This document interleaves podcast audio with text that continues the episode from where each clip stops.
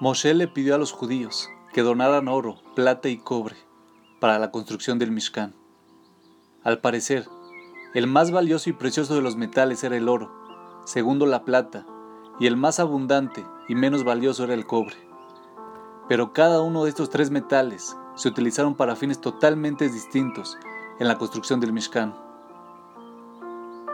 El oro se utilizó para la obra santa, la plata para los zócalos del santuario, el cobre para los zócalos del patio.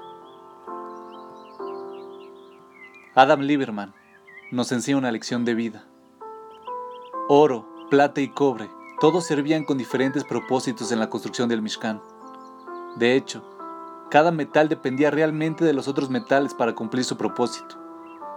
Por ejemplo, el oro fue utilizado para construir el arca que albergaba la Torá, pero el arca necesitaba un patio a su alrededor que la protegía, y para construir ese patio se necesitaba la plata y el cobre.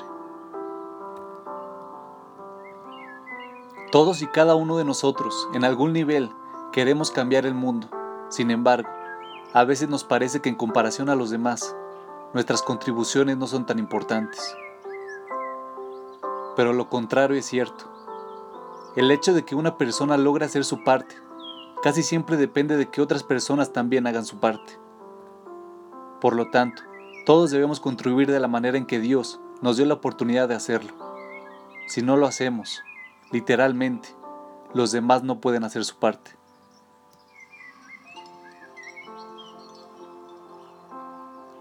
A veces dudamos de si realmente tenemos lo que se necesita para marcar una diferencia.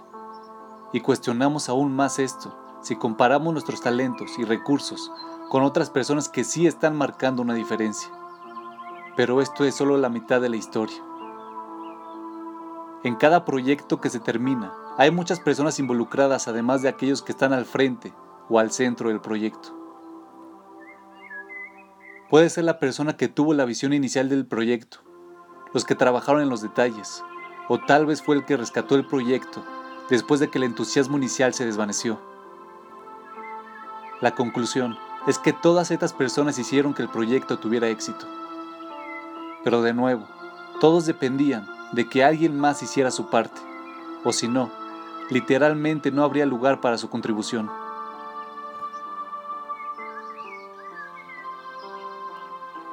Piensa en esto. ¿A quién le podría dar su dinero un filántropo si no hubiera alguien con ideas nuevas y emocionantes? No cometas el error de pensar que tu contribución no va a marcar la diferencia. Al igual que en los días del Mishkan, tú tienes la obligación de contribuir de acuerdo a tu capacidad. Ya sea que Dios te haya dado oro, plata o cobre, estás obligado a dar lo que puedas. Y recuerda, el que dona oro solo puede hacerlo si el que tiene cobre dona también. Por lo tanto, no importa qué metal tengas, si es tu dinero, tu tiempo o tu ayuda, alégrate al saber que no solo estás dando en la medida exacta en que Dios quiere que des, sino que estás sentando las bases para permitir que otros puedan dar también.